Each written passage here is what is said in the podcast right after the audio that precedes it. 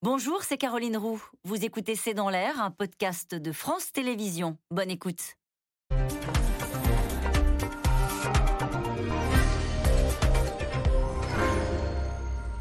Bonsoir à toutes et à tous. Nous attendons vos questions SMS, Internet et réseaux sociaux pour alimenter notre discussion. C'est une mise en garde qui n'est pas passée inaperçue. Hier, dans le journal du dimanche, le patron de Système a alerté sur les risques de pénurie alimentaire, bien plus grave, dit-il, que pendant la pandémie.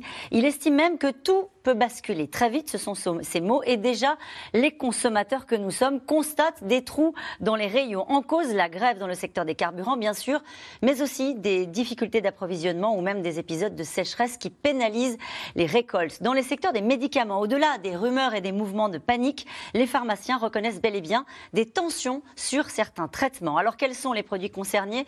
Est-ce qu'après la sobriété énergétique est venu le temps des pénuries et du rationnement? Médicaments, supermarchés, les nouvelle pénurie. C'est le titre de cette émission. Avec nous pour en parler ce soir, Nicolas Bouzou, vous êtes économiste, directeur fondateur d'Asteres, société d'analyse économique et de conseil. Vous êtes également chroniqueur à l'Express et à Europe 1. Avec nous ce soir, Dominique Seux, euh, vous êtes directeur délégué de la rédaction des, Échos. Votre édito du jour sur France Inter est intitulé Endive et frein d'avion, électricité des factures folles. Vous nous expliquerez un peu ce titre énigmatique dans un instant. Euh, Bruno Gédy est avec nous ce soir. Vous êtes éditorialiste politique. Enfin, Olivia de Troya. Vous êtes journaliste au Figaro. Vous êtes spécialiste de la grande consommation. On peut retrouver votre article intitulé Coup d'arrêt en vue pour la production alimentaire. C'est à lire sur le site de votre journal. Bonsoir à tous les quatre. Merci de participer à ce C'est dans l'air en direct. On va commencer par la pénurie dont on a le plus parlé euh, ces derniers jours, à commencer par la pénurie de carburant. Je me tourne vers vous, Dominique Ce Où en est-on? Alors, d'après le gouvernement, c'est Clément Beaune, le ministre des Transports, qui a donné les dernières indications ce matin. On est autour d'un peu plus de 10% des stations qui ont au moins un produit en rupture de stock. Alors, euh, évidemment, le point important, c'est que 10%, on se dit cette affaire est finie. Quand on regarde la carte, ce n'est pas exactement ce qu'on voit. Vous avez des départements où, dans le Puy-de-Dôme, par exemple, vous avez 58% des stations qui, hier, avaient été en difficulté. C'est considérable. Pour être tout à fait honnête, en Ile-de-France et à Paris, ça n'est pas réglé. Euh, j'ai fait ce matin euh, à le personnel. Non, j'ai pas réussi à faire le plein pour mon scooter. Euh, six stations et rien du tout. Il y avait du gazole un peu partout, mais il n'y avait pas d'essence de SP sans plan 95 ou de, ou de 98. Ce qui se passe, c'est que évidemment, il faut un certain temps il faut un certain temps pour. Euh, d'abord parce qu'il y a eu des pénuries de chauffeurs. C'est le point dont on n'a pas assez parlé, je crois. pour acheminer le carburant. Pour acheminer, il a fallu même faire appel aux camions de l'armée certains camions de l'armée. Donc, euh, euh, Et puis, il faut que les choses se remettent en, place. Il y a encore deux raffineries qui sont en grève, donc ça n'est pas tout à fait terminé. Alors, quand on regarde dans le détail, et je finis par ça, les stations d'autoroute, elles, pour les départs en vacances, sont alimentées entre allez, 80 et 85 euh, donc c'est quasiment, c'est quasiment, il n'y aura pas de difficulté. Mais pour le reste du territoire, euh, les Français qui nous regardent ne doivent pas être étonnés d'avoir encore ici ou là des difficultés. Bruno Jeudi, la crise est derrière le gouvernement. Euh, mais il reste toutes les difficultés qui vient d'exposer Dominique Seux, c'est-à-dire le temps que la machine se remette en route. Oui, exactement. La crise maintenant, dire que le pic de la crise est passé et euh, euh, de guerre là, la CGT s'est trouvée isolée et, finalement, euh, alors que au début de semaine dernière, il y avait des inquiétudes sur est-ce que ça allait être l'étincelle sociale qui allait emporter. C'était moins ça a été moins une. Je crois que le moment clé, ça a été la négociation euh, lorsque la CFDT, CGE, et CFE sont venus à la table des négociations, que le patron de, que la direction totale a dégainé son 7% d'augmentation, 5 plus 2 plus les primes entre 3 et 6 000 euros. À ce moment-là, ça a eu l'effet d'isoler la CGT. Derrière la CGT, en gros, euh, les, différents leaders expliquaient que c'était insultant, que c'était pas au niveau et tout ça. Et là, pour le coup, euh, l'opinion a basculé. Euh, l'opinion, finalement, n'a pas soutenu les, raffineurs, contrairement à ce qu'on avait connu dans des conflits précédents, les Gilets jaunes. Longtemps, l'opinion a soutenu les Gilets jaunes. Même sur les différents conflits des retraites, on sait que l'opinion, en général, est derrière, sinon les, les, grévistes, au moins les manifestants. C'est la fameuse expression de la grève par procuration, et que finalement, les gens soutiennent. Là, il n'y a pas eu de grève par par procuration. Elle est restée minoritaire dans l'opinion. Et au fond de guerre là, ce, conflit s'est effiloché au fil des jours la semaine dernière. Et là, on a les, données. Maintenant, c'est un problème technique, même s'il y a encore quand même deux raffineries qui sont toujours en grève. Et donc, il y a une assemblée, je crois qu'il y a des assemblées générales ce soir pour déterminer euh, si le mouvement était, euh, était reconduit. Mais sur le plan social, Elisabeth Borne, euh, mm. cette question est derrière, est derrière le gouvernement. Il aurait tort de plastronner et se dire on a gagné parce que l'étincelle sociale, elle peut à nouveau se produire dans d'autres secteurs, à l'occasion d'autres textes. Il y a la réforme des retraites qui est en projet pour le mois de janvier. Bon courage. donc tout est possible, mais là, pour l'instant, euh, j'allais dire, ils ont sauvé les meubles, notamment avec les vacances, euh, les départs en vacances scolaires, les familles qui se rendent en province pour aller euh, sur les tombes. là, voilà, ça c'est réglé. Nicolas Bouzou, et on s'est rendu compte une nouvelle fois de notre dépendance aux énergies fossiles et aux carburants, et le fait qu'une poignée de personnes puisse bloquer le pays c'est cette fragilité-là qu'on a encore constatée une nouvelle fois à la, faveur de cette crise. Oui, je, pense qu'on a aussi euh, vu quelque chose, quelque chose qui saute aux yeux euh, désormais, c'est le fait que les métropoles et la province euh, ont une utilisation de la voiture qui aujourd'hui est complètement différente, voire opposée. Ce que je veux dire par là, c'est que si vous regardez par exemple les permis de conduire, moi c'est une donnée sociale qui me fascine. en France, globalement, vous avez entre les deux tiers et les trois quarts des gens qui ont le permis de conduire. À Paris, désormais, même moins d'un quart des gens euh, ont le permis de conduire. À Paris, les gens utilisent les transports collectifs, euh, etc. Euh, et dans les métropoles aussi, hein, d'ailleurs. en province, c'est pas, c'est pas possible. Et il me semble, l'analyse politique que j'en fais, mais en basant sur les chiffres, avec un raisonnement économique, en fait, c'est que si le gouvernement a sous-estimé au début l'ampleur de ce, de ce phénomène, ou la gêne, en tout cas, provoquée par ce phénomène, bah, c'est parce que c'est vrai que dans les métropoles, c'est pénible, mais enfin, on peut se débrouiller sans voiture. Voilà. Mais sur la quasi totalité du, territoire français, on ne peut pas euh, faire, faire sans voiture. Et, ouais, et, ce, genre de fracture, si vous voulez, euh, c'est quelque chose qu'on va voir de plus en plus avec cette économie. Alors, je ne suis pas là pour, faire peur, mais il me semble qu'on entre quand même dans quelque chose qui est un peu une économie de la pénurie. Oui. Et donc, c'est ce qui va nous animer ce soir. Voilà. On va voir mais, ça concerne pas que le carburant. C'est intéressant. Enfin, c'est intéressant. De, non, mais de commencer par ça, par cet exemple de pénurie, euh, alors euh, un peu paroxystique, parce que c'est. Euh, il y avait une crise sociale. Il y avait une crise sociale, voilà, et dont on savait de toute façon qu'elle n'était pas, qu'elle était amenée à, à, se terminer. Mais vous voyez, c'est le type de fracture, à mon avis, qui qui va faire, ben, qui va animer notre euh, vie euh, économique et sociale ces prochains mois. Effectivement, et c'est d'ailleurs même le propos, je me tourne vers vous, Olivier de Troya, puisqu'on considère que la crise des carburants est plutôt derrière nous cette fois-ci. Euh, il y a eu une alerte dans le journal du dimanche hier du patron de Système U qui a mis les pieds dans le plat et qui dit, en fait, et précisément ce que dit à l'instant Nicolas Bouzou, il va y en avoir des pénuries et il commence à y en avoir déjà dans la grande distribution. Oui, il y en a de plus en plus. Ça a commencé il y a un peu plus d'un an maintenant, au moment de la, de la la sortie du Covid qui a créé de vraies tensions sur les chaînes d'approvisionnement mondial. Ça s'est euh, renchéri avec la guerre en Ukraine euh, qui, a, qui a entraîné une autre, euh, d'autres séries de, de, tensions. Et on voit ce que disait Dominique Schelcher, le patron de, de Système U, qu'on a 10 à 12 des produits qui manquent en rayon. Et ça, c'est quelque chose d'assez inédit. Il dit c'est très préoccupant et c'est bien plus grave que pendant la pandémie. Tout peut basculer très vite. Tout peut basculer très vite. On est un peu sur un point d'équilibre assez inédit qu'on n'a jamais vu depuis la Deuxième Guerre mondiale, quasiment, dans lesquels les, les entreprises, Nicolas parlait d'économie de, pénurie, moi je parlerais peut-être d'économie de, guerre, où on voit que euh, le système assez fluide de production français, de production agroalimentaire, est en train de se gripper peu à peu avec une série de frottements euh, à tous les niveaux des maillons de la chaîne qui fait que bah, aujourd'hui, on n'est plus dans la société d'hyperconsommation et d'hyperchoix où, où les rayons sont remplis. Euh, il va falloir s'habituer encore au moins pendant quelques mois à des, à des rayons clairsemés. Effectivement, et c'est un changement euh, de modèle. On va poursuivre cette conversation. Je voudrais qu'on regarde le premier reportage. La lente amélioration dans le domaine des carburants ne veut pas dire pour autant, et vous l'avez très bien expliqué, Nicolas Bouzou, que la France en a fini avec les pénuries. Dans les rayons alimentation, la tension est visible. Certains produits manquent déjà, tout comme dans les pharmacies. Prix de l'énergie, sécheresse, difficultés d'acheminement. Les causes sont multiples. Juliette Perrault, Anne Maquignon et Barbara Steck. Cet après-midi en région parisienne, il faut encore faire la queue pour espérer remplir son réservoir. Une fois arrivé à la pompe, le soulagement, mais aussi la lassitude après un mois de difficultés dans les stations. Le retour à la normale n'est visiblement pas pour maintenant. Comment vous vous sentez? À bout. J'ai fait toute la nuit pour essayer d'en trouver en banlieue et en Paris et je n'ai pas trouvé, j'avoue. Je suis chauffeur VTC donc c'est un peu vraiment galère. Pourtant, il disait que c'est bon, ça y est, c'est réglé, le problème il est réglé, c'est bon. Et on a toujours à Paris, c'est toujours la même chose. Île-de-France, mais aussi Bourgogne-Franche-Comté et Auvergne-Rhône-Alpes, trois régions encore sous tension. En cause, deux sites de Total Énergie toujours en grève. La raffinerie de Gonfreville en Seine-Maritime et le dépôt de Fézin dans le Rhône. Au niveau national, plus de 2500 stations étaient encore en rupture partielle cet après-midi, plus de 1000 en rupture totale. Une amélioration tout de même, tient à souligner le gouvernement. C'est euh, un peu plus sans doute de 10% des stations qui sont encore euh, en difficulté, c'est-à-dire qu'il manque d'un produit au moins.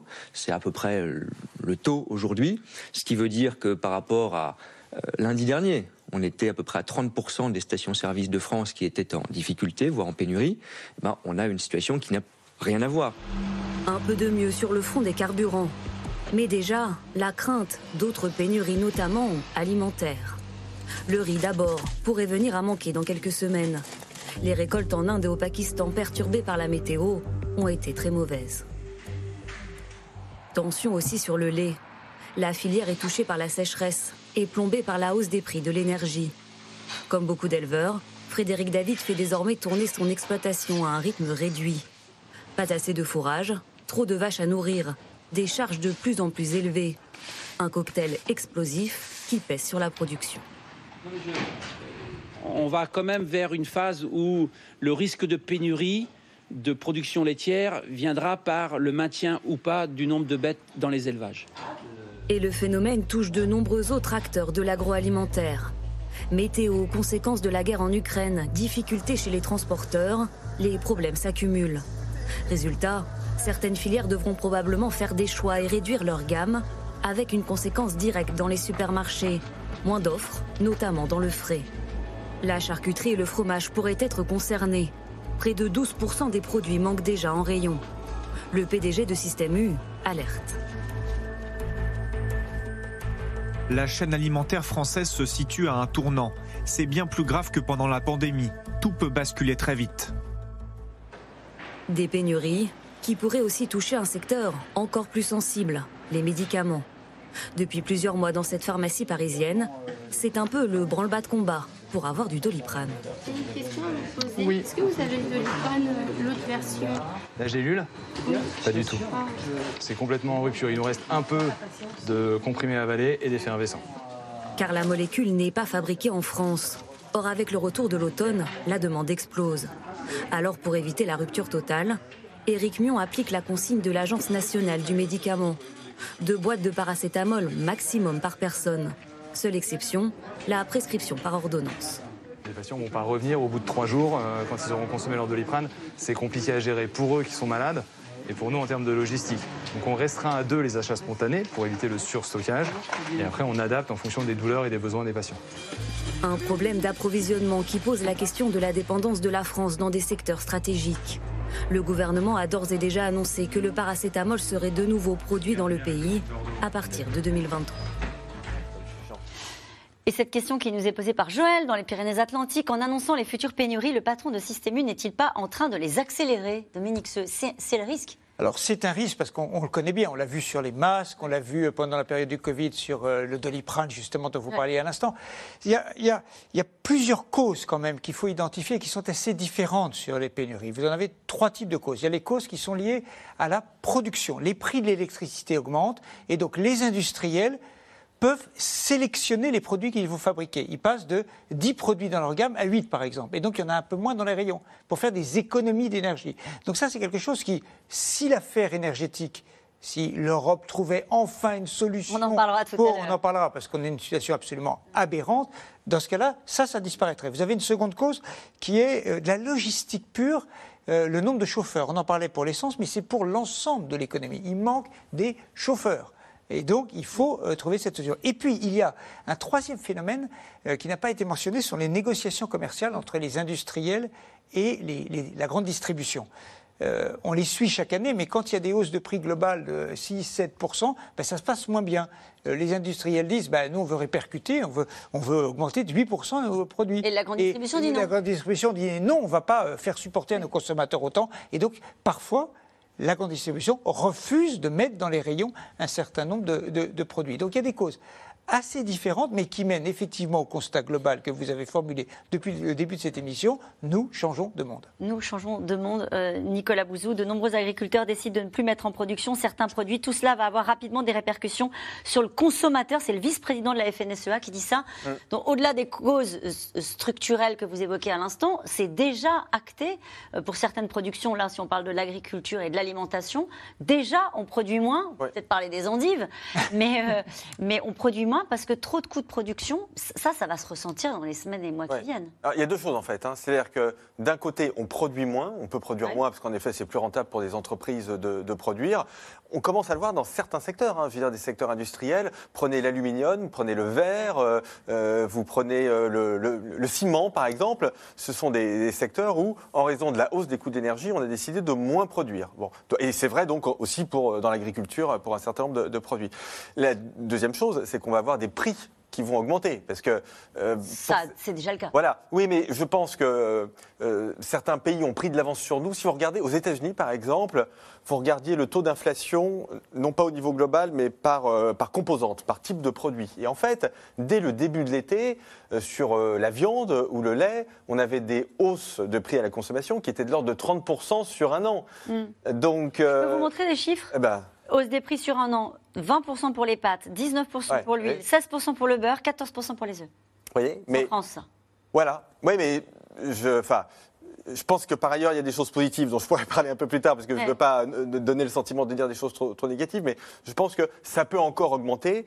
Et que je- même quand euh, un certain nombre de prix de- au, au niveau de l'énergie se seront stabilisés, voire auront commencé à baisser, ce qu'on commence d'ailleurs un peu à voir sur le gaz par exemple, ça baisse un peu, mais je ne pense pas que les prix de l'alimentation vont rechuter après, si vous voulez. Je pense que pour des raisons qui sont quand même des raisons euh, euh, structurelles, parce qu'il n'y a pas que l'énergie, il y a les problèmes de logistique, il y a le ça va vous étonner, mais en Chine, la Chine, c'est le principal pays industriel au monde, c'est le principal pays exportateur au monde. Le COVID, la stratégie zéro Covid en Chine, elle a des effets sur un, un certain nombre de biens euh, industriels qui sont utilisés par euh, les agriculteurs, euh, et par, Aussi. par- par tout le monde. Vous voyez, donc, euh, en fait, on est dans un, on a un ensemble de causes et, et le dérèglement climatique, ça a été très bien dit dans, dans votre reportage, qui fait que bah, quand le président de la République a dit on est passé de l'économie de l'abondance à l'économie de la rareté, alors on est dans, en France, le charme de notre débat public, c'est très intellectualisant, donc est-ce que les termes sont les bons, est-ce que c'est vraiment l'abandon, est-ce que c'était l'abondance pour tout le monde? Bon. Mais il me semble que le diagnostic était quand même assez juste. Qu'est-ce qui manque, Olivier Détroyer quels, sont les produits qui pourraient être impactés? Alors, le- le- les prochains produits euh, euh, impactés, on a parlé du riz. Oui. Dans votre reportage, qui sont là, effectivement, des causes climatiques, hein, le dérèglement climatique, qui est aussi une cause majeure de, des pénuries euh, qu'on voit. Euh, on voit qu'au Pakistan, euh, le Pakistan est, est- est sous les eaux. En Chine, en Inde, euh, il y a des très très fortes euh, chaleurs, donc il pourrait manquer 250 000 tonnes de riz dans le monde. C'est ni plus ni moins que la consommation alimentaire en France annuelle. Donc a priori, sur le riz de basmati, ça va être euh, un peu plus, euh, un peu plus compliqué. Sur la moutarde, il faudra attendre aussi Ouais, quelques ça, on mois. pris l'habitude. Voilà, avant qu'on a pris l'habitude, mais ça commence à être un peu Ouais, long. ouais. Donc il faudra attendre, attendre la prochaine récolte euh, au, au Canada en début d'année prochaine pour que la situation se normalise euh, un, peu, un peu en rayon. Et puis on a oublié aussi les causes sanitaires. On, on a une grippe aviaire en France, à la suite de laquelle on a tué 20 millions de volailles euh, en France. Donc, euh, puisqu'on approche des fêtes de fin d'année, achetez votre foie gras assez vite, puisqu'il n'y aura pas de pénurie, mais il y aura probablement des prix euh, à sensiblement euh, euh, augmentés de l'ordre de 20 à 25 Donc on voit qu'il n'y a pas Ça beaucoup veut de dire qu'à votre avis, vous, vous suivez de, de très près tous les sujets liés à la consommation. À votre avis, en tant que consommateur, on est au début euh, des conséquences de ces grands bouleversements? Vous avez bien expliqué les uns les autres, à la fois la livraison, à la fois la sécheresse, les, les- les- les grandes phases de sécheresse, etc. On est au début de ce qui nous attend. C'est-à-dire que les supermarchés tels qu'on les connaît aujourd'hui, c'est pas fini. Mais euh, ils, ils- ressembleront plus exactement à ça dans quelques mois? En tout cas, on est un peu à la fin de, la- de, de- de l'hyper-consommation et de l'hyper-choix qu'on avait euh, il y a, euh, qui, a- qui est un modèle qui était né, de la de, de l'après de l'après-guerre. Bon, on va pas non plus être trop alarmiste. hein. La France reste souveraine d'un point de vue alimentaire. On parlait du lait tout à l'heure. On produit encore 24 milliards de litres de lait tous les ans, donc c'est pas encore demain matin qu'on aura plus notre bouteille de lait dans les dans les dans les supermarchés. Ceci dit, effectivement, on va avoir un- probablement un rétrécissement des, des références. Les distributeurs et les, et les industriels ont à y gagner euh, aussi, puisque, comme disait Nicolas tout à l'heure, on arrête un certain nombre de productions qui sont, euh, qui sont peu ou plus rentables avec les, euh, les, euh, les prix de l'énergie. Donc il va falloir s'y habituer. euh, et les Français vont devoir euh, effectivement. Et qu'est-ce qu'ils disent dans la grande dis- distribution, à part ce que dit euh, le patron de Système U? Ils sont tous sur cette ligne-là ou pas? Ils sont effectivement euh, à- à- tous assez inquiets. Alors, avec peut-être euh, une façon de le dire un peu moins alarmiste, parce qu'on connaît les phénomènes autoréalisateurs de ce genre de, de, ce genre de, de prophétie, mais il y a effectivement une, une inquiétude assez euh, diffuse dans l'ensemble de la, de la filière euh, agroalimentaire sur la, la pérennité et, la, et sécurité, la solidité pardon, de, de, la, chaîne alimentaire. Et on peut française. dire, pour parler du patron de Système U, qu'il avait vu juste sur l'inflation, puisqu'il avait été un des premiers à alerter sur le, le fait que l'inflation n'était pas un pic que ça allait continuer à grimper, et les faits lui ont plutôt donné raison. Alors, Dominique c'est- Seux. Alors, je reviens sur mes endives. Oui, bah, je- Euh, j'osais pas vous le demander, du coup. voilà. Non, non, effectivement, mais d'ailleurs, c'est euh. Dominique Schelcher qui l'évoque dans son interview. Il cite le cas, il m'en avait parlé euh, auparavant, d'un euh, producteur d'endives dont la facture d'électricité en un an, un an, c'est pas dix ans, hein, est passée de 76 000 euros à 800 000 euros. Et on ne le lit pas, mais on le comprend. Le producteur d'endives va arrêter de produire des endives. Parce que euh, vous ne pouvez pas continuer comme ça. Ce, que, euh, ce qui est vrai aussi, c'est que la grande, le modèle de la grande distribution se trouve bousculé. Euh, les magasins Système U, puisqu'on a la photo à nouveau de Dominique Schelcher, c'est la facture d'électricité dans les- ces magasins-là double. Des- ce sont des secteurs où il n'y a pas énormément de marge. Ce ne sont pas des marges à deux chiffres. hein. Et donc, évidemment, quand ça rogne la marge, ben, euh, donc c'est euh, euh, la, la réfection des magasins, l'agrandissement, et donc ça devient un petit peu plus compliqué. Donc, c'est tout un secteur qui, est, qui doit s'adapter, qui est bousculé. Et donc pénurie à venir dans l'alimentation, vous êtes d'accord avec ça? Et puis difficulté dans un autre secteur, c'est la pharmacie. Cette question de Damien en Lozère. Emmanuel Macron avait promis pendant la crise du Covid de relocaliser la production de paracétamol, Bruno Jeudi. Où en est-on? Alors, est-ce qu'il y a une crise déjà sur le paracétamol Alors Visiblement, non? Non, non, il n'y a pas de crise. Euh, je crois que c'est Sanofi qui continue à produire un million euh, de, de- de cachets euh, par jour. Donc, bon, euh, et, et- et- et- et le- l'approvisionnement serait assuré sans problème, au moins jusqu'à la fin, jusqu'à la fin de l'année. Mais c'est vrai qu'il y a des tensions euh, dans le secteur euh, euh, pharmaceutique, et y compris sur les usines, sur les usines en France. C'est vrai que c'était la grande promesse d'Emmanuel Macron. Il y a eu des, des améliorations, il y a eu des on a créé des chaînes de fabrication de masques, euh, amélioration dans certains secteurs, mais ça prend du temps, forcément. Alors, il y a une usine qui doit temps. être euh, un sous-traitant de Sanofi, euh, dont j'ai oublié le nom, mais qui, euh, qui doit. Qui On vous doit- l'a soufflé à droite, mais c'est. Séquence, exactement. Séquence qui euh, commencera la production de paracétamol en France, d'ailleurs pour quasiment toute l'Europe, en réalité, des volumes absolument considérables. L'usine est en cours de construction. Il y a un. 2023. C'est votre spécialité, les questions de santé, Nicolas Bouzou. Il y a des taux de tension d'approvisionnement en médicaments. On est passé de 6,5 en janvier à 12,5 en août. Alors là, du coup, quel est le problème? Le problème, c'est quoi? C'est l'acheminement? Le problème, c'est les bocaux en verre? C'est le carton? C'est quoi le problème? Alors, c'est- tout ça. Alors, déjà, vous avez des principes actifs euh, qui sont euh, produits dans, euh, ex- quasiment exclusivement dans certains pays. Prenez tout bêtement la pénicilline, qui est Oui. l'un des antibiotiques les plus, les plus anciens et les plus utilisés dans le monde.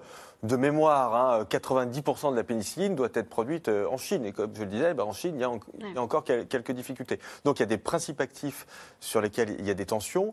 Il y a des difficultés d'acheminement euh, vers l'Europe, vers la France. En France, en revanche, la logistique, ce qu'on appelle la répartition dans le langage technique, ça, ça fonctionne remarquablement bien, c'est très bien, c'est- très automatisé, donc il n'y a pas beaucoup de, difficultés. Ceci dit, ce que je voudrais dire quand même, parce que j'ai dit tout à l'heure qu'il il faut être lucide, mais il ne faut pas non plus noircir le tableau. Ce qu'on remarque, c'est que les chaînes d'approvisionnement, les entreprises s'adaptent quand même remarquablement bien et remarquablement vite à ces difficultés. Et on le voit, on a des indicateurs hein, qui permettent de le surveiller. On fait des enquêtes auprès des entreprises, on leur demande comment ça se passe, les tensions, y compris en santé, hein, les, tensions sur les, tensions sur les approvisionnements, etc. On voit que c'est monté à des niveaux élevés, mais qu'aujourd'hui, les choses s'arrangent parce que euh, euh, on diversifie euh, les, les approvisionnements, parce qu'on se débrouille pour faire livrer les choses autrement. Donc, il faut Parce aussi. qu'il y a des tensions sur des traitements très lourds, comme le diabète notamment. Voilà. où Là, il y a eu des- des- des- vraiment des difficultés. Mais je pense que le bon terme, c'est le terme de tension. C'est-à-dire je ne pense pas qu'il puisse y avoir des ruptures, si vous voulez, sur des statines, sur des produits contre le diabète, des ruptures, c'est-à-dire vraiment qu'on n'en aurait plus. En revanche, qu'il y ait des tensions, et ça n'est pas amusant, hein, je ne suis pas du tout en train de sous-estimer ça, qu'il y ait des tensions pendant quelques jours, et ça, en fait, on le vit aujourd'hui. C'est juste que si on se projette dans les six mois qui viennent, je crois que c'est vous, Dominique qui disait il faudrait que les Européens arrivent à s'accorder. C'est-à-dire que si on est toujours sur cette hausse euh, des prix de l'énergie et toujours ce bouleversement des, modèles que ça occasionne, euh, il n'y a pas que des bonnes nouvelles. Pour, je ne veux pas non plus noircir le tableau, hein, mais il n'y a pas que des bonnes nouvelles pour, pour, pour la suite, si, si, on est sur cette tendance-là. Mais il est absolument clair que sur la partie des pénuries qui sont liées au prix de l'énergie, les choses n'évoluent pas très bien. Hum. Euh, sur les marchés, le prix du gaz a un peu baissé ces derniers jours. Pourquoi? Parce que euh, la température est plus élevée que c'était attendu, et peut-être certains modèles gîtent jusqu'à la fin du mois de novembre. Et par ailleurs, les cuves, les réserves, ne sont pas des cuves, mais les réserves sont pleines en Europe, et euh, à 100% ou quasiment et puis, il fait France. Mais le sommet européen de jeudi dernier, ce n'est pas une réussite. On va en parler. Ah bah alors on en parle pas. je, vous assure, qu'on va en parler à la fin de l'émission. Vous avez raison, c'est pas une réussite et vous nous aiderez à comprendre ce qui s'est vraiment passé parce que ça a quand même fait baisser euh, les prix. Je me tourne juste vers Bruno Jeudi. Est-ce que euh, politiquement, euh, comment est-ce qu'on accompagne un, discours comme celui-ci? À part dire c'est la fin de l'abondance, alors vous avez raison. il faut dire aux Français vous allez devoir faire des efforts, vous allez devoir vous priver. Alors vous avez raison. Pour l'instant, il n'y a pas de discours. Et, même, je, dis, je dirais même le paradoxe. Il y a un mois ici même on débattait du plan de sobriété euh, présenté par Elisabeth Borne avec 16 euh, ministres qui euh, l'accompagnaient ce jour-là. depuis, on a eu la crise de l'essence, pénurie, pénurie d'essence. Maintenant, on entend le, patron de Système U qui nous parle de risque de pénurie alimentaire, le riz, l'huile de tournesol et des produits de, première nécessité. Donc c'est vrai qu'il n'y a pas de discours aujourd'hui. Le, discours, c'est plutôt, mais c'est vrai que globalement, il faut, il faut expliquer qu'il y a un risque de pénurie, mais qu'il n'y a pas aujourd'hui de pénurie pénurie immédiate. Avec il, y a toujours le risque que les gens se précipitent dans, les, dans, les supermarchés et qui vident les rayons pour prendre le riz, qui pour prendre euh, autre chose. Donc euh, il y a toujours ce risque-là. On est toujours entre deux discours et le gouvernement, pour l'instant, bien les ministres refusent de rentrer dans ce. Mais il y a pénurie plus prix, pardon, euh, juste pénurie plus ce que vous avez dit l'un et l'autre, c'est-à-dire augmentation des prix qui ne va pas s'arrêter, notamment dans, dans le secteur de l'alimentation. Mais je pense que ce qui est préoccupant quand même, c'est la question de des produits euh, pharmaceutiques. Là, il y a là, les, téléspectateurs qui nous écoutent et ceux qui peuvent entendre déjà qu'il peut y avoir en Allemagne, il y a un,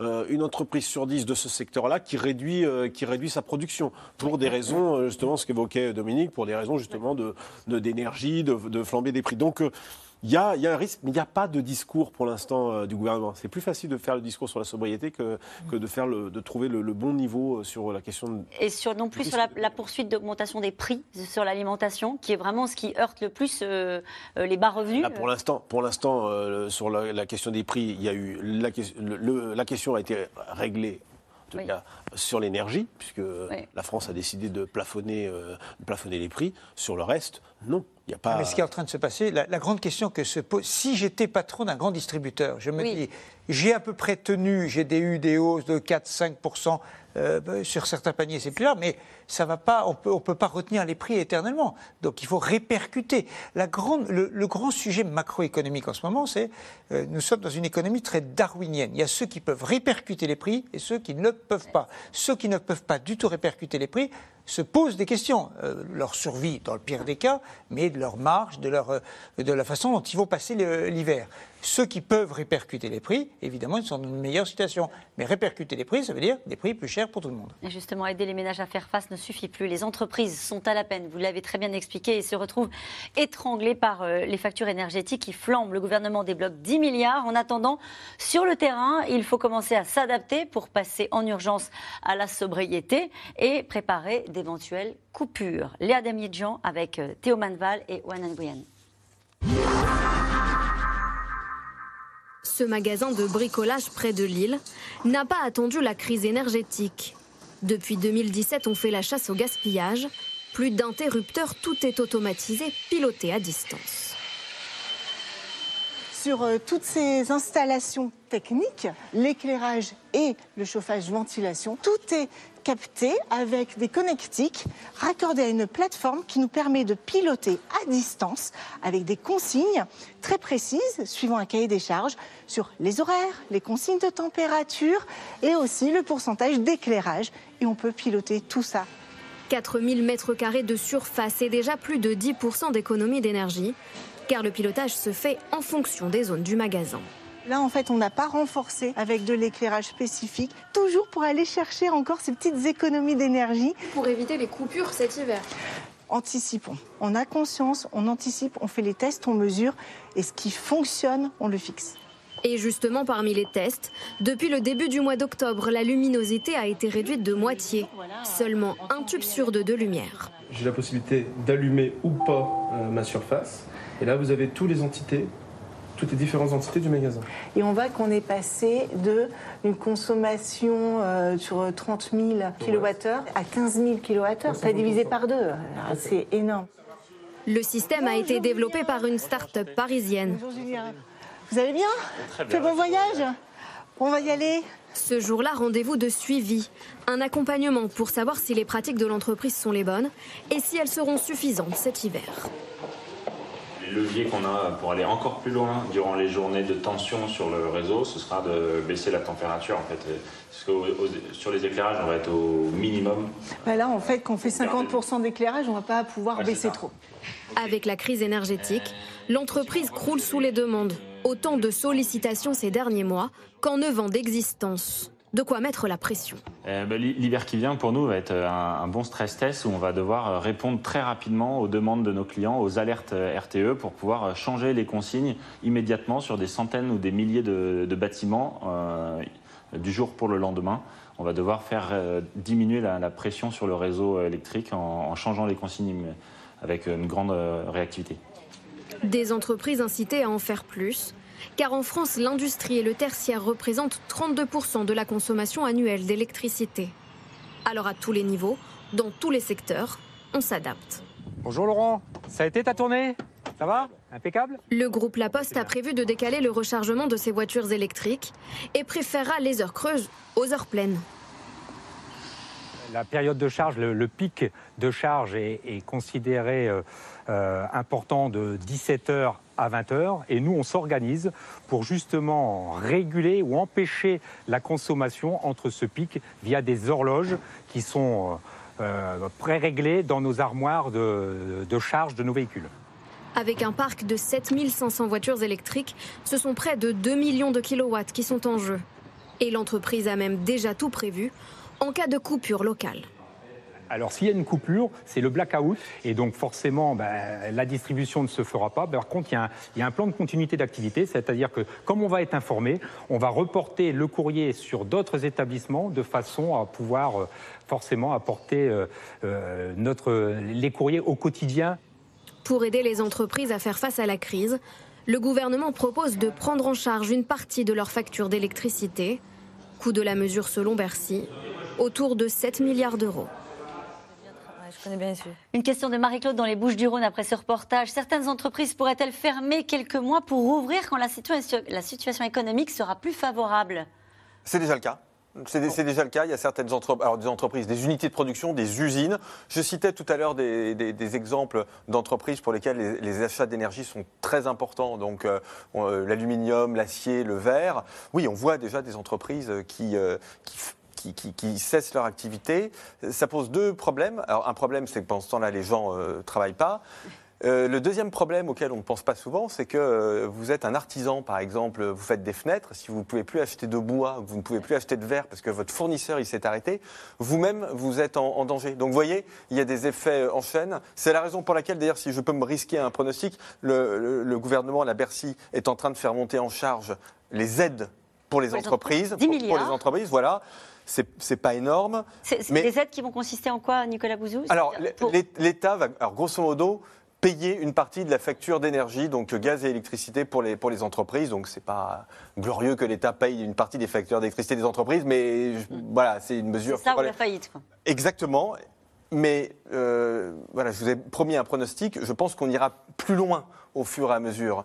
Parce que je pense que quand Bercy va voir qu'il y a des risques de fermeture, qu'il y a des risques de remontée du chômage, alors qu'on on a, on a plutôt de bonnes performances en France et qu'on s'en orgueillit à, à- juste titre sur le marché du travail, euh, je pense qu'on va faire monter euh, en charge euh, les aides. Parce que le montant qui est cité pour l'instant de 10 milliards d'euros, donc c'est une enveloppe fermée, a dit le ministre de l'économie, euh, Bru- Bruno Le Maire. Donc pour l'instant, il veut rester là-dedans. Mais je voudrais quand même rappeler que les aides aux ménages sur trois ans, l'enveloppe, elle est de 100 milliards d'euros. Vous voyez, pour vous donner un un ordre de grandeur, donc euh, euh, on aide les entreprises moins que les, Que les ménages. que les particuliers, euh, sauf que les salaires, ils sont versés par les entreprises. Donc vous voyez qu'il y a un moment où les deux se rejoignent. Et on parlait des faillites, ce chiffre de la Banque de France qui date du 11 octobre, plus 34,4% sur les 12 derniers mois. Euh, Il y a intérêt d'aider les entreprises pour éviter le mur des Alors, faillites. il y a absolument intérêt à aider les entreprises, sachant qu'il y a un effet bas, parce que ces dernières années, euh, grâce aux prêts garantis par l'État, il y avait eu beaucoup moins de faillites. Donc là, on retrouve un niveau qui est proche de celui de, de 2019. Il y a deux sujets. Le premier sujet, c'est est-ce que les entreprises vont passer l'hiver? Et certaines arrêtent, euh, on peut parler de Duralex, vous vous souvenez, euh, qui, qui arrêtent de, de produire pour quelques mois, qui mettent au chômage partiel. Et il y a un autre sujet qui à mon avis, plus grave. C'est est-ce que l'Europe et la France vont perdre de la compétitivité durablement dans la compétition internationale. Je vais citer l'exemple euh, de Safran, par exemple, euh, les, trains carbone, c'est-à-dire c'est les, freins carbone, et trains carbone, ce sont les freins dans les avions. Safran, c'est une magnifique entreprise française, vous savez, qui fabrique notamment les moteurs d'avion pour, euh, pour, pour Airbus. Elle a deux usines, cette entreprise. Elle a une usine à Villeurbanne et une usine à Welton, qui est dans le Kentucky. Eh bien, les prix du gaz et de l'électricité n'ont maintenant rien à voir entre les deux pays. C'est un facteur de 1 à 3. Donc, évidemment, je ne sais pas quelle est leur décision, mais ils ont objectivement intérêt à déplacer leur production de Villeurbanne à, je ne sais pas s'ils le font. Oui, bien sûr. il y a sans doute d'autres choses qui rentrent en ligne de compte. Mais la grande question, l'Europe dit on veut relocaliser et paf, pardon, euh, les, prix de l'énergie augmentent. Donc il est Avec une tentation absolument pour certaines grosses industries, ça ne concerne pas les PME, de dire on va plutôt aller produire aux États-Unis. Exactement. Ouais. Voilà, qui se pose cette question. Euh, et, et vous avez des investisseurs américains qui devaient venir ces dernières semaines, qui ont renoncé parce que le prix de l'énergie est trop élevé. Donc structurellement, c'est une question absolument considérable. Et je suis d'accord avec Nicolas Bouzou. Je ne pense pas que le gouvernement pourra en rester à son plan de 10 milliards. La France, comme toujours, a choisi d'abord les ménages et moins les entreprises. Vieille tradition française. Les Allemands n'ont pas fait comme ça. Ils ont choisi un plan de 200 milliards. Et ils ont, euh, il y a une grosse partie qui est pour les entreprises euh, dans, dans ce paquet. Bruno, j'ai dit ce, ce budget à l'euro près, hein, avait dit euh, Bruno Le Maire. On voit bien qu'il y a une rallonge là de 10 milliards qui va être sans doute euh, votée dans ce, Amendement, oui. sous sous forme d'amendement. Euh, et on entend euh, deux experts, euh, de- et- économistes, on va le dire comme ça, qui, qui nous disent que ce ne sera pas suffisant. Donc ça veut dire qu'il va falloir rallonger encore euh, les aides pour les entreprises. Oui, le budget qui, euh, que le gouvernement peine à, à faire adopter hein, par 49.3 euh, en, ce moment, en ce moment même sera probablement caduque euh, euh, très rapidement, peut-être encore plus compte tenu de, de ce qui vient d'être exposé. C'est vrai que euh, le gouvernement a plutôt sous-estimé, malgré les, les, les, les- les alertes multipliées par les, organisations patronales sur euh, ce risque de faillite en cascade. Euh, c'est Roux de Bézieux, le patron du MEDEF, qui dit qu'il y a à peu près, en gros, presque 10% des, entreprises qui sont sur la menace d'une d'une faillite d'entreprise qui emploie plus d'une personne, parce qu'il y a à peu près 1 million 900 000 entreprises en, France, qui, qui, qui, qui se- seraient sous la menace d'une faillite. Donc euh, c'est même le discours du président de la République qui sera interrogé dans une bonne émission euh, mercredi, euh, mercredi soir par vous-même et, et- et qui va sans doute aussi changer, peut-être de voir- revoir son discours. Le discours du plein emploi, hélas, va sans doute euh, être très bousculé par ce qui se passe en ce moment et par ces entreprises qui euh, euh, n'ont pas le bouclier tarifaire mais la garantie électricité. Elle s'appelle comme ça, ce qui a été présenté euh, là à l'instant, parce que Bruno Le Maire, Agnès Pannier-Runacher ont mis au point. Ça sauvera peut-être les meubles quelques mois, mais pas très très très longtemps. Sur quel type d'entreprise? Les PME, les... c'est ça, Plutôt les hein petites entreprises. Et pour l'instant, on est sur une, une, une facture qui serait euh, prise en charge par l'État de l'ordre de 10 à 25, euh, 25%. Donc euh, tout ça euh, risque d'être balayé si euh, euh, le, le- il- les, les- les- les conditions météo sont mauvaises, que le prix du gaz euh, remonte fortement euh, en janvier, en janvier-février. Donc là, il y a vraiment des, de, de, euh, de- incertitudes pour, euh, pour le gouvernement qui va devoir faire face. Et c'est sans doute ça qui va devenir euh, prioritaire. On va vite, à mon avis, changer de, changer de discours. Je pense que le président de la République lui-même euh, marquera une forte inclinaison euh, mercredi, parce que c'est plus possible. Ce qui, ce qui se racontait euh, à la fin de l'été, euh, là, on voit bien qu'on Sur quoi en priorité? Ben, C'est-à-dire qu'on était là, le discours du le plein emploi, là, tout était. Mais là, maintenant, ça va être le sauvetage des entreprises, ça va être le sauvetage de l'emploi. Le discours, ça va être Ouais. ça, la- la- le changement de discours. Olivier Détroyer. Oui, alors même si c'est vrai que les, les entreprises ont été- sont passées un peu après les ménages, comme le soulignait euh, Dominique, on a vu quand même une formidable capacité d'adaptation des entreprises à cette, à cette situation. Pour revenir sur, sur euh, l'agroalimentaire, on a par exemple deux énormes sucriers, Tereos et Cristal Union, alors qu'ils sont connus euh, surtout pour leur, leur, leur marque Béguincé euh, euh, ou, ou Daddy, euh, qui ont fait quelque chose d'assez inédit. Ils ont ramassé, décidé de ramasser, alors c'est pas de l'endive, c'est de la betterave, mais ils les ont ramassés un petit peu plus tôt. Euh, L'idée étant de dire, euh, voilà, nous, on va traiter tous nos volumes d'ici décembre pour éviter de se retrouver au mois de février, au moment du pic énergétique, avec des coupures d'électricité ou des délestages intempestifs. Donc, quitte à perdre un peu de rendement, assurons-nous d'avoir du sucre pour, pour l'année prochaine.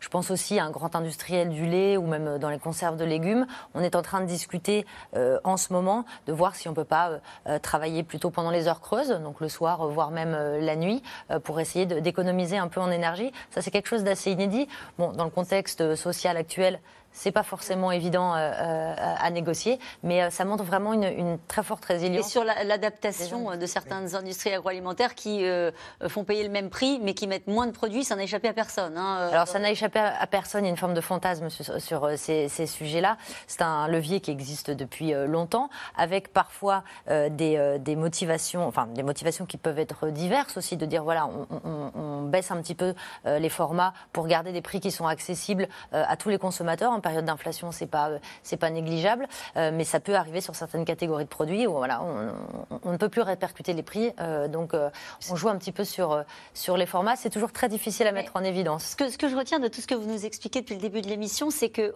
c'est comme si là, collectivement, l'État, les entreprises, on parlait tout à l'heure pendant le reportage aussi de la restauration, où les restaurateurs se disent il faut maintenir les prix, les industriels se disent il faut tenir, mais il y a un moment donné, on pourrait avoir un effet euh, de, flamber des prix, il ne faut pas exagérer, mais en tout cas un effet de remontée des prix assez significatif, parce que euh, tout le monde a fait au fond ce qu'il pouvait faire pour, euh, pour tenir pendant cette hausse des prix. Les entreprises ont fait ce qu'elles ont pu, elles se sont adaptées. Je peux même vous donner un exemple, une société qui s'appelle Transdev, qui a des, dizaines de milliers de, de bus. Comment se sont-ils adaptés ou donné le signal à leurs salariés? Le siège de l'entreprise le vendredi est chauffé à 15. Donc débrouillez-vous, restez un petit peu chez vous, vous faites du tra- travail si vous voulez. Chacun se débrouille. Donc vraiment l'idée de l'adaptabilité est, est très réelle. Mais c'est vrai qu'il faut arriver à trouver une solution sur les prix de l'énergie. Eh bien, on y vient.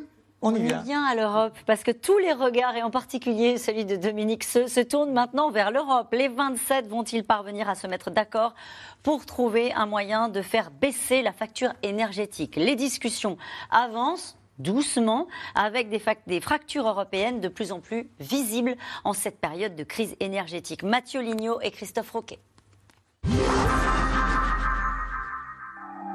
Aucune photo officielle de la rencontre entre Emmanuel Macron et Giorgia Meloni, la nouvelle première ministre d'Italie. Difficile de s'afficher à côté de l'élu d'extrême droite. Une heure de tête-à-tête qualifiée de cordiale, avec au menu un sujet d'actualité. La nécessité de réponses rapides et communes à la flambée des prix de l'énergie.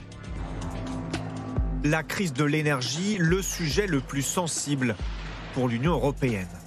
Depuis l'invasion de l'Ukraine par la Russie, son prix a été multiplié par 3. Vendredi dernier, les dirigeants des 27 pays européens se mettent d'accord sur des mesures d'urgence. Le Conseil européen s'est bien passé. Nous avons maintenant une très bonne et solide feuille de route pour continuer à travailler sur le sujet des prix de l'énergie. Les mesures additionnelles qui sont en réalité le cadre de travail pour lequel, de manière urgente, la Commission et le Conseil de l'Union, c'est-à-dire les ministres de ont le mandat de travailler. Neuf mesures pour acheter du gaz en commun à 27. Négocier des tarifs avec les États-Unis ou la Norvège. Ou encore 40 milliards d'euros d'aide pour les ménages et les entreprises. Mais cette feuille de route a été arrachée in extremis, au petit matin, car au cœur du Conseil des dissensions avec l'Allemagne, elle refuse un plafonnement des prix du gaz. Je pense que ce n'est pas bon ni pour l'Allemagne ni pour l'Europe qu'elle s'isole.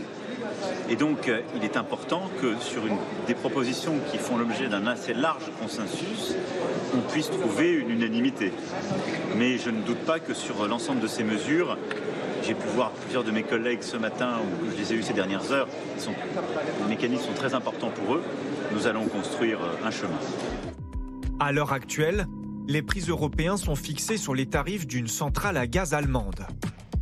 Seuls l'Espagne et le Portugal y échappent, grâce à une dérogation. Ils payent le courant trois fois moins cher. La majorité des 27 rêvent de suivre ce modèle. Olaf Scholz pourrait accepter, mais sous réserve. Dans un marché mondial, nous ne pouvons pas dire unilatéralement où le prix devrait être. La seule chose que nous pouvons faire est de lutter contre la spéculation sur le marché, qui donne de fausses informations sur les prix réels. L'accord doit encore être travaillé par les ministres européens concernés. Et s'il ne plaît pas à l'Allemagne, les chefs d'État devront se réunir à nouveau.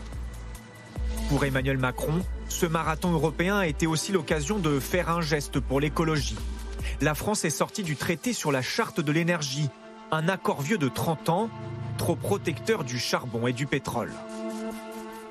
C'est cohérent avec les accords de Paris et notre stratégie climatique européenne. Et parce que dans le moment que nous vivons, nous devons plutôt accélérer et concentrer nos, nos investissements sur aller plus vite sur le renouvelable, aller plus vite sur l'efficacité énergétique, aller plus vite sur le nucléaire.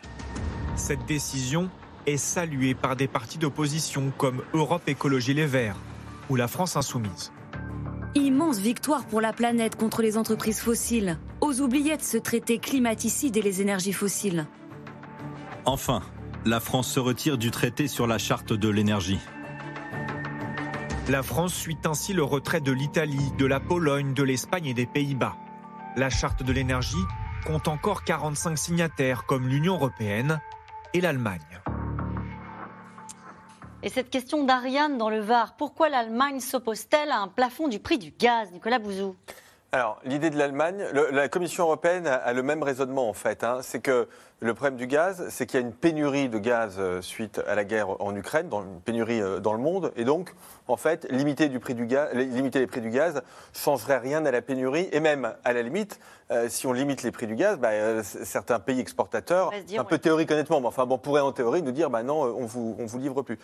Je pense très honnêtement qu'ils sont plutôt dans le vrai. euh, C'est-à-dire que l'idée qui consiste à dire, bah, plutôt que de, limiter les prix, on va essayer de se mettre d'accord, par exemple, pour faire, on va essayer de faire une espèce de grande centrale d'achat au niveau européen, et on va essayer d'acheter 15% du gaz européen dans un premier temps, et peut-être plus euh, après, tous ensemble en négociant les prix, ça me semble être une, meilleure solution, parce que c'est c'est vrai, hein, c'est-à-dire qu'il y a une pénurie de gaz dans le monde, et aujourd'hui, quand vous regardez la diversification de- des achats de l'Union européenne qui a été extraordinaire depuis la guerre. hein. Je voudrais quand même rappeler que 50% des importations de l'Union européenne en février avant la guerre venaient de Russie. Ouais, On est tombé à moins de 10%. Donc cette diversification a été un immense succès. Mais dans cette diversification, il n'y a pas simplement du gaz norvégien qui est formidable, du gaz algérien qui est formidable, il y a du gaz américain, Gaz de schiste qui est du gaz, oui, puis qui est liquide. Qui est liquide, donc il vient sur des bateaux. Donc vous avez en permanence des bateaux sur l'Atlantique qui nous amènent euh, du, du gaz. Et en plus, on a, nos, nos- nos infrastructures en matière de gaz liquide ne sont pas euh, dimensionnées. Donc ça coûte très cher, la logistique est compliquée et on n'a pas toutes les infrastructures. Donc vous voyez que cette affaire de gaz, elle est compliquée. Dernier point sur le gaz qui me semble important à faire comprendre, il n'y aura aucun problème de gaz cette année. Aucun problème, Dominique Seul l'a dit tout à l'heure, nos, nos cuves de gaz sont parfaitement remplies. Le sujet du gaz, c'est l'année prochaine. Parce que dans nos cuves aujourd'hui, il y a du gaz qu'on a acheté à la Russie. Ouais. Vous voyez, avant la guerre. Le sujet, c'est l'année prochaine. Dominique comment est-ce qu'il convainc- comment euh, le président compte convaincre les Allemands? Parce qu'il n'y a pas que les Allemands d'ailleurs, ils ne sont pas tout seuls les Allemands à dire non. Les Pays-Bas. Ils sont pas, oui, euh, enfin, il y a quand même pas mal de pays qui, sont, qui, qui pensent qu'il faut trouver une, une solution. Parce que ça fait quand même depuis, vous vous souvenez du sommet de Versailles au printemps, on avait déjà eu des longs communiqués, des longues déclarations pour dire nous allons acheter en commun, nous allons explorer le plafonnement, nous allons euh, regarder la déconnexion des prix du gaz et de l'électricité. Et ça n'a pas beaucoup avancé depuis cinq mois. Il se, on comprend quand même que la Commission européenne, dirigée par Ursula von der Leyen, a plutôt eu l'oreille euh, vers Berlin que vers les autres capitales. Et il est temps qu'au mois d'octobre, les choses finissent par se remettre un petit peu dans le, dans, le bon sens. Euh, on a perdu 5-6 mois quand même.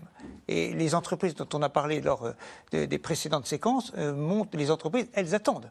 Et donc, il y a un peu une responsabilité. L'Europe nous avait surpris positivement, et j'allais dire magnifiquement, sur les vaccins pendant le Covid. Elle nous a surpris, heureusement, sur le plan de relance commun.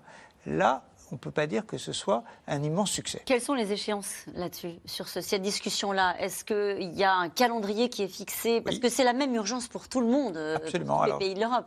Il y a une réunion, des, il y a une réunion des ministres de l'énergie demain qui doit euh, mettre euh, en œuvre les nouvelles propositions de- du Conseil européen de jeudi euh, dernier, de la nuit de jeudi à vendredi, et ensuite, eh bien, euh, des nouveaux rendez-vous.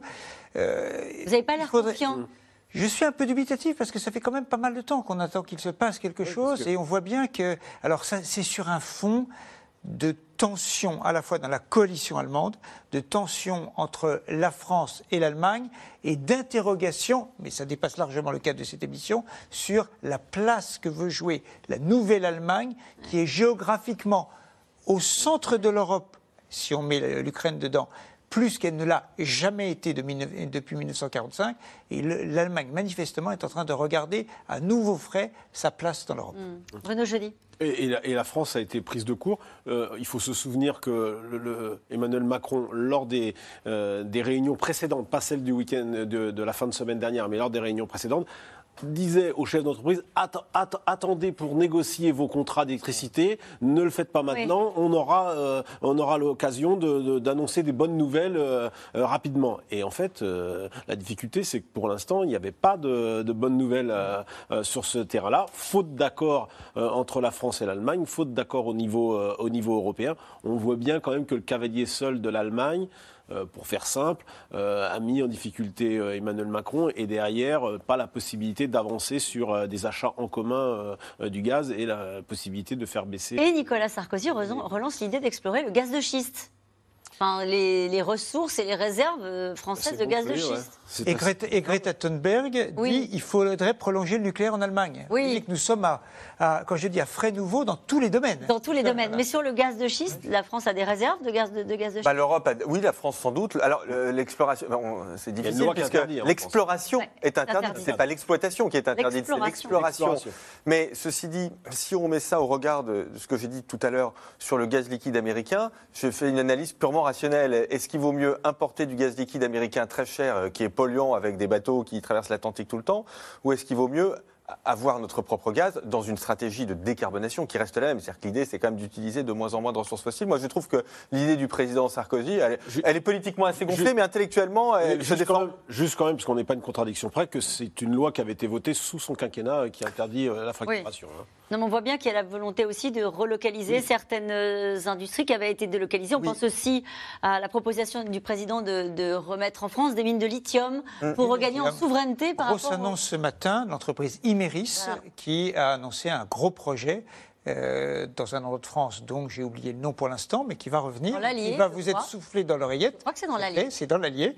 Euh, et donc c'est un énorme projet et donc c'est plutôt une bonne nouvelle, à condition évidemment que ça se fasse dans des conditions écologiquement responsables. Mais il s'agit non pas d'ouvrir une nouvelle mine, mais d'utiliser une mine qui est déjà ouverte.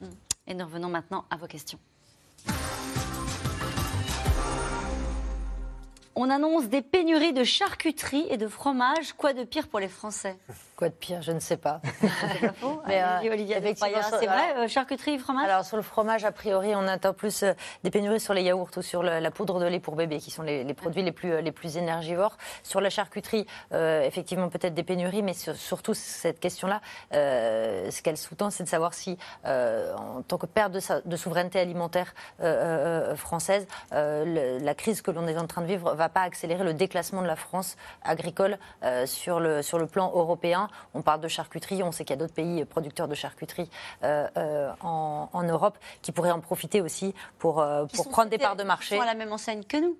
Je veux dire, qui ont les mêmes, la même crise énergétique. Qui ont la même crise énergétique, mais peut-être des, euh, des coûts sur le- la main-d'œuvre et sur le coût du travail qui leur permettent de garder euh, une compétitivité un peu meilleure que. C'est le risque, que ça, euh, Dominique Seux, ce que dit à l'in- à l'instant Lydia de Troya, c'est aussi une compétition à l'intérieur de, de l'Europe, avec euh, des coûts de production, donc un coût de manœuvre peut-être moins élevé, qui peut À l'extérieur, ben, on, sait, on, on sait qu'en Europe de l'Est, ils sont moins élevés. On sait aussi qu'aux Pays-Bas, il y a des fermes beaucoup plus grandes. On sait, euh, mais il faut être assez clair. Si on veut relocaliser des choses, c'est la même chose pour l'agriculture, l'industrie, Mm. ce sera plus cher. Il ne faut pas imaginer euh, que par miracle, si la mondialisation a été faite avec euh, les avantages et les inconvénients qu'on connaît, ben, c'est qu'elle a apporté énormément de pouvoir d'achat.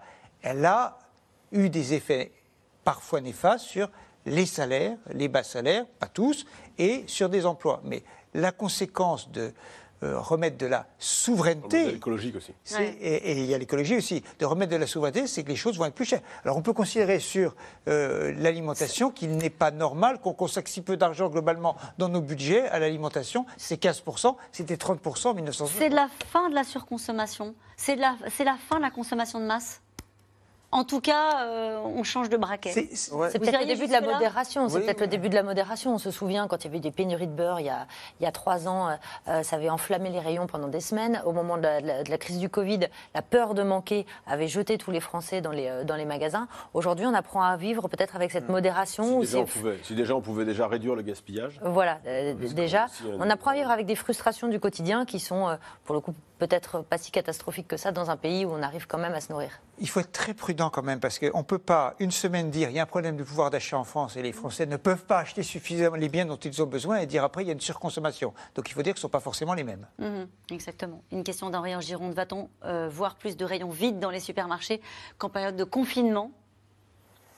Probablement. Oui. Probablement, parce que pendant le confinement, c'était limité à un certain nombre de, euh, un certain nombre de, de rayons. On se souvient du papier toilette, des pâtes, des œufs. Et puis c'était une cause très, très conjoncturelle qui était plutôt liée à un phénomène autoréalisateur de manquer de produits. Une fois que les Français ont compris que la chaîne alimentaire allait tenir, euh, Ils sont rassurés. ils se sont rassurés. ouais. Là, on est sur des causes pour certaines beaucoup plus structurelles euh, et donc plus euh, sur du long terme et surtout plus large. Une question de Jean-Pierre dans le Barin. À quand des tickets de rationnement? Il y en aura peut-être sur l'énergie? Il n'est pas impossible qu'un jour il y ait des tickets, de, non pas de rationnement, mais par exemple sur euh, la circulation en avion. C'est pas impossible. Je ne sais Ouais. pas très bien ce qui est. non, mais c'est pas. À un moment, des questions de ce type-là se poseront. Lors- Lorsque le plan de sobriété avait été présenté euh, au début du, du- du mois d'octobre, on avait présenté justement la sobriété comme euh, euh, le, le- le- le moyen d'éviter le, le rationnement. Les tickets de rationnement, en général, c'est quand il y a un contrôle des prix. Ce qui pourrait arriver, si vous avez un gouvernement qui dit le prix de- du riz, par exemple, devient trop élevé, c'est inégalitaire, il n'y a plus que les gens qui ont beaucoup de revenus qui peuvent s'acheter du riz. Qu'est-ce qu'il peut faire du Et coup donc, blo- bloquer les prix? Ah vous pouvez bloquer. Ah, ça c'est très facile, hein. c'est un, dé- un décret, je crois. Donc ça, vous pouvez bloquer les prix quasiment du jour au lendemain. Seul problème, là pour le coup, vous n'aurez quasiment plus de riz. Et donc c'est à ce moment-là, en règle générale, qu'on instaure des tickets de, de rationnement. Bon, Ouais. on n'en est pas là. On n'en est pas là. On pas là. Se rassure, Jean-Pierre, dans le Barin. Euh, une question de Martine dans les Yvelines. Depuis le temps qu'on nous dit qu'il faut moins consommer, n'est-ce pas là l'occasion de s'y mettre vraiment, Bruno Jeudi? Je ne sais pas s'il faut. euh, le- le- il y a le débat sur euh, croissance-décroissance, ça c'est le grand dada des, des- des écolos. Euh, moi, je ne crois pas qu'aujourd'hui ce soit le, le débat qui puisse s'imposer dans la situation du, du moment où on est plutôt euh, à discuter des questions de pénurie qui ont des raisons euh, qui ne relèvent pas de- des modes De de pénurie et de hausse des prix, j'insiste, parce que pour certains, le fait que les rayons soient pas achalandés, c'est c'est pas le sujet. Le- la question, c'est une flambée des prix dans la grande distribution. Il faut, il faut moins consommer de biens qui nuisent au climat. Il faut moins consommer d'hydrocarbures. Il faut moins consommer d'énergie fossile de manière De viande générale. La décroissance, elle doit être là-dedans. Moins consommer de viande aussi, bien sûr. Une question de Julien dans l'Hérault. Les 30 glorieuses ne nous ont-elles pas transformés en enfants gâtés? Nicolas Bouzou. Oui, bah d'ailleurs, la société de consommation, c'est une expression qui vient des, des 30 Glorieuses. L'idée, en fait, de l'abondance, elle est véritablement née pendant les 30 Glorieuses, parce qu'on était, au moment de la guerre, dans une économie de rareté. Donc la guerre qui euh, euh, était. euh, Comment dire, euh, qui avait euh, succédé euh, à la crise des années 30. Donc, crise des années 30, la guerre, donc on a une grande période de, rareté. Et là, vraiment de rareté, avec, pendant la guerre des de rationnement. hein. Et à cela succède en effet cette période absolument extraordinaire, surtout en France, qui a été le pays le plus euh, brillant, l'un des pays les plus brillants en matière de 30 glorieuses, bien plus que l'Allemagne, euh, par exemple. Donc oui, ça a été une sorte de parenthèse enchantée, mais en même temps, ce que je voudrais dire quand même, c'est que aujourd'hui, on- a des problèmes, en effet, on manque d'un certain nombre de choses, on a des problèmes de prix, mais on sous-estime toujours, et ça on le voit historiquement quand on fait des analyses historiques, hein, on sous-estime la capacité extraordinaire de réorganisation de l'économie. Les exemples qui ont été pris tout à l'heure sont, sont pas que des exemples isolés. En fait, tout le monde essaie de s'adapter, donc il faut aussi voir le coup d'après. Ce que je veux dire par là, c'est que quoi, le coup mon idée, non mais mon idée, c'est que cette période de, de, de difficulté, de rareté, et pas notre nouvel horizon pour 30 ou 40 ans. On peut envisager. Ouais, mais c'est important de le dire, Ah bah notamment oui, pour les plus jeunes, me semble-t-il. Ouais. C'est-à-dire que c'est une période qui est très pénible parce qu'on n'est pas habitué à ça et avoir euh, manqué de rides, c'est pas, c'est pas drôle, voilà. Mm. Bon, mais euh, mais après, bah, les- dans le domaine de l'agriculture, par exemple, les technologies, les gains Ouais. de productivité sont absolument extraordinaires. C'est l'un des secteurs au, mon- au- au monde dans lequel il y a le plus de progrès techniques, l'agriculture. Voyez? Donc, euh, à l'horizon Ouais. de 5 ou 10 ans, on peut imaginer des changements, mais pas tout de suite. Dominique Seux? Oui, mais on est bien dans une course de vitesse entre la technologie, et je crois la technologie, et les effets du réchauffement climatique qui sont tellement rapides qu'on a, il y a un certain nombre, nous avons un certain nombre de secteurs où la technologie, manifestement, ne permet pas d'aller suffisamment vite, et donc c'est pour ça que les questions de sobriété se posent. Le paracétamol pourrait-il coûter plus cher en pharmacie prochainement? Euh, Ou pas? bah, ce, sont, ce sont des prix régulés Les prix sont fixés par les Voilà. pouvoirs publics. Donc ça, c'est une négociation. Alors oui, c'est c'est possible. hein, c'est une négociation entre les pouvoirs publics et les laboratoires pharmaceutiques. Mais ce qu'on voit dans le dernier PLFSS, pardonnez-moi pour le cycle, Projet de loi de finances de la sécurité sociale, c'est que les pouvoirs publics sont plutôt durs euh, avec euh, les, les industriels de la pharmacie en matière Quand on de regarde le service rendu par le paracétamol, je crois que chacun peut considérer que le produit est très peu cher. Allez, Nicolas dans les Vosges, n'a-t-on pas tiré les enseignements de la pénurie de masques sur la nécessité de relocaliser nos productions?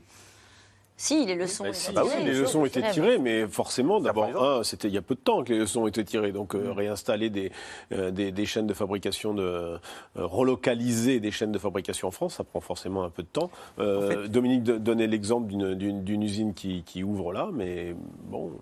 En fait, la question de la relocalisation, c'est pas forcément la re- d'abord la relocalisation, recoli- euh, La relocalisation. pardon, en France d'usines qui sont ailleurs, il n'y en aura pas tant que ça. Les nouvelles localisations peuvent être en France, mais le mouvement essentiel quand on regarde ce qui se passe dans l'économie aujourd'hui, c'est la diversité des filières de production. C'est-à-dire, on n'importe plus uniquement des choses de Chine, mais on les apporte de Chine, de Thaïlande, du Vietnam, peut-être du Mexique, peut-être de République tchèque et peut-être de France. C'est ce qu'on appelle, dans un affreux anglicisme, le sourcing. Toutes les entreprises de tous les secteurs sont en train- de revoir leur sourcing Pour pas être pour, dépendant pour dans pas être pays. dépendant d'un seul pays. Quand la Chine se ferme pour le Covid, évidemment, vous dites, ah ben attendez, il faut que je diversifie. Et ça, ça va très vite. C'est en ce moment que ce, ce réarrangement, si Ça, vous voulez, ça, moi, je, suis, je trouve que oui, ça va plus vite que, à titre personnel que ce que moi je pouvais imaginer en tout cas. Dans quel secteur d'activité va-t-on avoir le plus de faillites cet hiver? L'industrie, L'industrie. les industries qui utilisent, qui consomment beaucoup d'énergie. Industrie quoi? Chimique? Oui. Le ciment Ouais, ouais. oui, La verrerie Le ciment, ouais.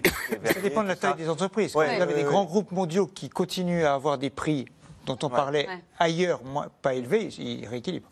C'est les petites entreprises industrielles qui peuvent être en difficulté. Une question de Bernard à Paris. Nucléaire ou pas nucléaire, l'Union européenne va devoir enfin se décider, non? Bon, ça, Dominique Seux, c'est une question pour vous.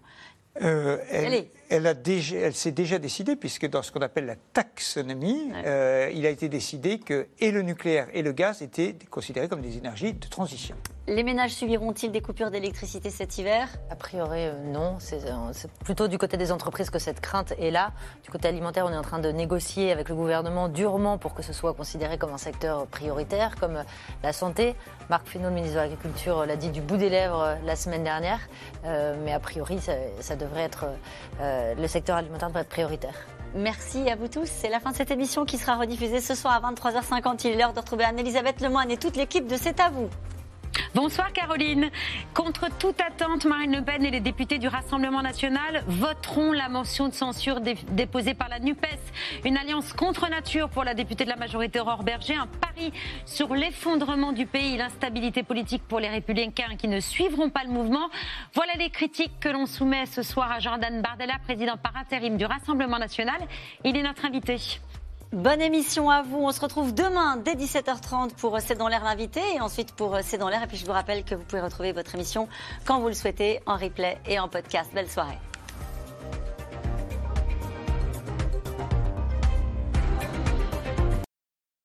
C'était C'est dans l'air, un podcast de France Télévisions. Alors s'il vous a plu, n'hésitez pas à vous abonner. Vous pouvez également retrouver les replays de C'est dans l'air en vidéo sur France.tv.